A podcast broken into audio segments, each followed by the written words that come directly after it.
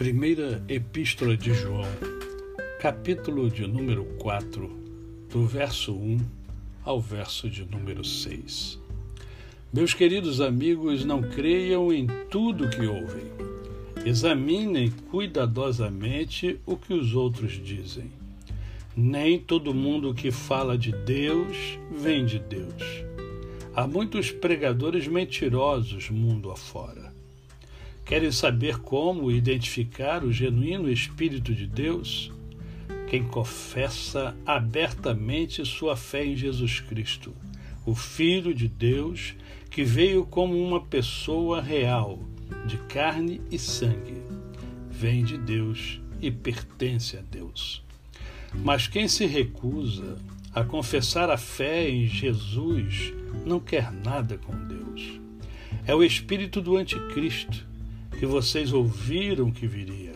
Pois bem, ele já está por aí mais cedo do que pensávamos. Meus filhos queridos, vocês vêm da parte de Deus e pertencem a Deus. Vocês já obtiveram uma grande vitória sobre esses falsos mestres, pois o Espírito que está em vocês é mais forte do que qualquer coisa no mundo.